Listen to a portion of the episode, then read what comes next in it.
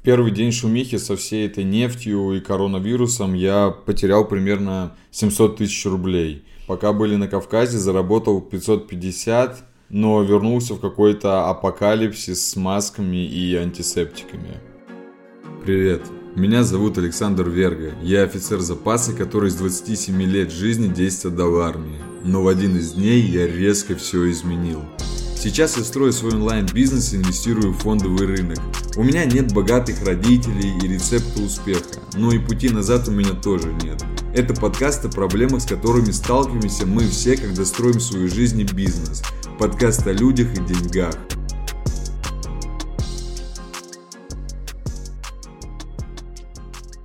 В прошлом выпуске я говорил об убытках по агентству и сокращении нескольких отделов, а еще пару слов о новом направлении в бизнесе для диверсификации дохода. Но грянул гром похлеще первых двух, о последствиях которого для онлайн-бизнеса и инвестиций я и хочу поговорить в этом выпуске.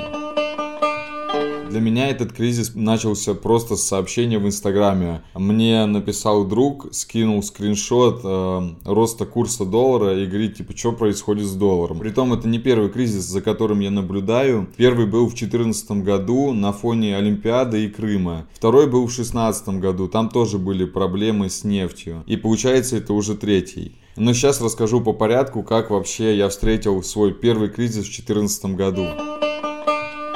Ой, это отличная история для тех, кто до сих пор ищет а, легких денег. Примерно году в 2012 я начал инвестировать в различные доверительные управления Форекса. И все деньги, которые я зарабатывал, а я их зарабатывал не так много, потому что был курсантом. И хоть я и был отличником, но зарплата курсанта, она все равно не такая уж и большая. Там, может быть, около 15 тысяч что-то было. Плюс я постоянно искал какие-то дополнительные схемы заработка. И одна из самых доходных была это покупка наушников Monster Beats подешевле и продажа их подороже. Таким образом, я заработал 12 тысяч баксов. Они у меня тогда лежали на счету в этих доверительных управлениях Форекса. И вот за все это время они мне принесли еще 8 тысяч баксов. Но тогда доллар стоил около 30 рублей. То есть это если посчитать, сколько у меня было, ну где-то 600 тысяч я накопил за 2-3 года. Ну, в принципе, довольно-таки неплохо. Но когда началась вся эта заварушка с Крымом, и доллар начал прыгать, он, по-моему, вырос до 37 рублей, рублей, что ли, то все вот эти конторки, они сразу же схлопнулись. То есть они как бы работали, но кормили завтраками. Деньги я вывести не мог. И понятное дело, что не я один захотел вывести деньги, а вывести деньги захотели все.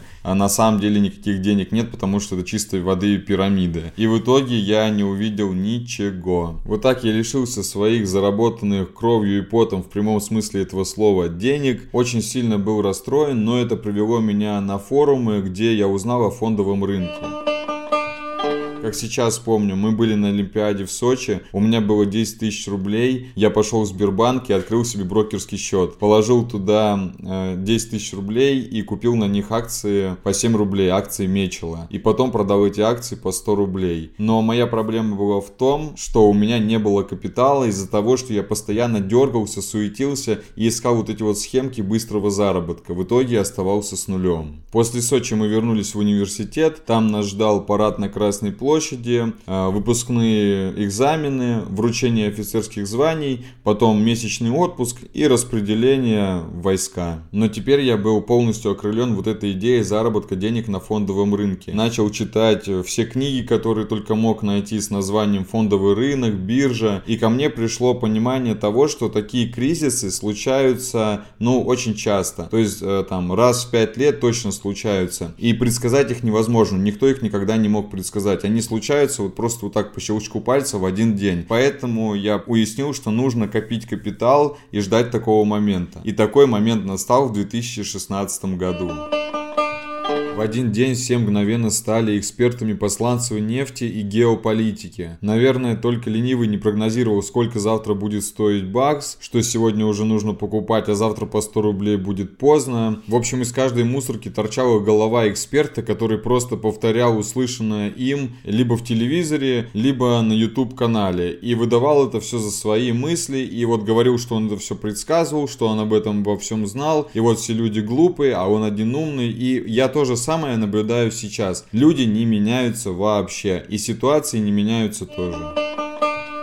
Возвращаясь к марту 2020 года, в первый же день я потерял примерно 700 тысяч рублей. Э, и еще за неделю я потерял примерно 2,6 миллиона. То есть это были бумажные мои потери. Но сегодня я записываю этот э, подкаст. Сегодня у меня 27 марта. И потери уже составляют миллион четыреста. То есть э, рынок восстанавливается, рынок растет. Все в принципе в порядке. Ну в принципе все ожидаемо. И я повторюсь еще раз. Все происходит точно так же, как и всегда. И падение еще может быть, но опять же все вернется на круги своя. Вместо того, чтобы сидеть дома, нервничать и думать, сколько денег вложить снова, сколько вывести, какие бумаги купить, какие бумаги продать, мы просто решили с друзьями поехать по Северному Кавказу отдохнуть. В Ингушетию, в Чечню, в Дагестан, в Сочи остановиться у друзей. И за время путешествия по Кавказу удалось заработать 550 тысяч рублей. Даже чуть больше. Сейчас объясню как. Помнишь, в конце первого подкаста я говорил о том, то, что хочу запустить обучение, потому что есть очень много запросов от людей, которые видели меня на конференциях, которые брали у меня консультацию или которых я где-то бесплатно обучал. Они хотят прийти на полноценное обучение и готовы за это платить деньги. И в условиях того, что мы сделали сокращение некоторых отделов, это оказалось очень хорошей идеей, и поэтому я за нее плотно вцепился. Я хотел, чтобы ко мне на обучение пришли только те люди, которые хотят учиться именно именно у меня и которые меня уже знают. Поэтому я решил не делать никакой рекламы курса, а просто написать у себя в паблике, у себя в инстаграме, в телеграме о том, то, что я буду его запускать. И прямым текстом написал то, что я не обещаю никаких золотых гор, не обещаю миллионных прибылей, обещаю только одно, что я научу тому, что умею делать сам. И я сильно удивился, когда не прошло еще и двух дней, а мы уже продали все места. То есть мы продали 20 мест по 7 тысяч рублей меньше, чем за два дня дня, а люди продолжали писать с просьбой взять их в курс. И вот здесь как раз таки на помощь пришел коронавирус.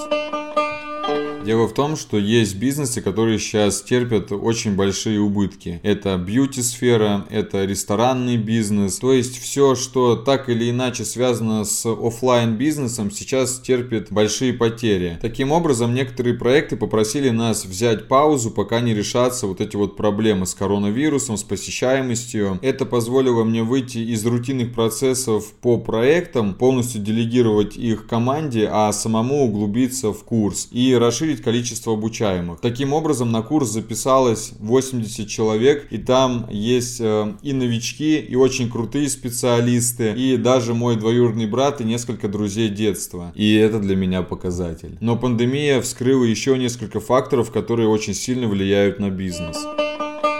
За время, которое прошло с записи последнего подкаста, я встретился с большинством членов своей команды в Петербурге. Все мы работаем удаленно, но большинство живет именно в этом городе. Не знаю почему, но так получилось. И еще мы взяли на стажировку 3 или 4 человека, из которых сейчас осталось двое, у которых очень хорошо развита логика, может быть немножечко не хватает технического навыка, но в нашей специальности самое главное логика, и это очень круто. Так вот, эта ситуация показала плюсы удаленных команд команд. У меня вся команда очень сильно дисциплинирована. У нас есть отдельный сервис, в котором мы обсуждаем проекты, в котором мы ставим задачи по проектам. И вся команда взаимодействует целый день. Неважно, ты сделаешь задачу утром, днем или вечером, хочешь сходить в спортзал, хочешь сходить поесть, хочешь сходить погулять с друзьями, с ребенком, неважно, делай что угодно. Главное, чтобы задачи решались и чтобы ты был вовлечен в жизнь команды. Но у меня есть коллеги из IT-бизнеса, которые думают то, что дисциплина это как раз таки когда ты видишь человека. Пускай он сидит с 8 до 6, ковыряет носу, просиживает штаны, ходит, курит, общается, но главное, чтобы он был в офисе. Тогда он работает, тогда он отрабатывает свои деньги. Но мир за окном поменялся, людям нужно больше свободы. Тогда они больше будут вовлечены в работу, вовлечены в жизнь команды. Но многие предприниматели почему-то еще до сих пор этого не понимали.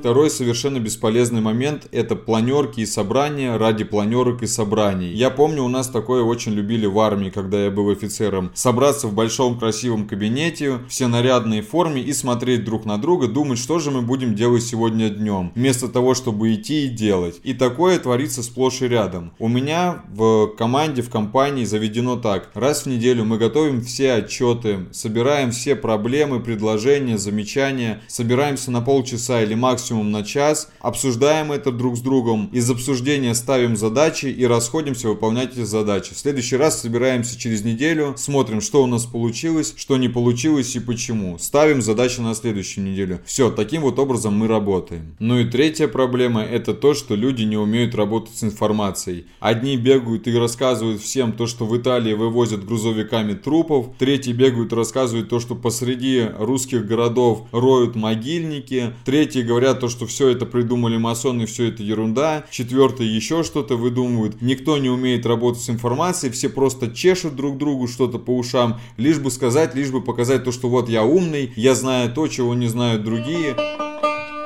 По сути своей люди беспринципно тупы.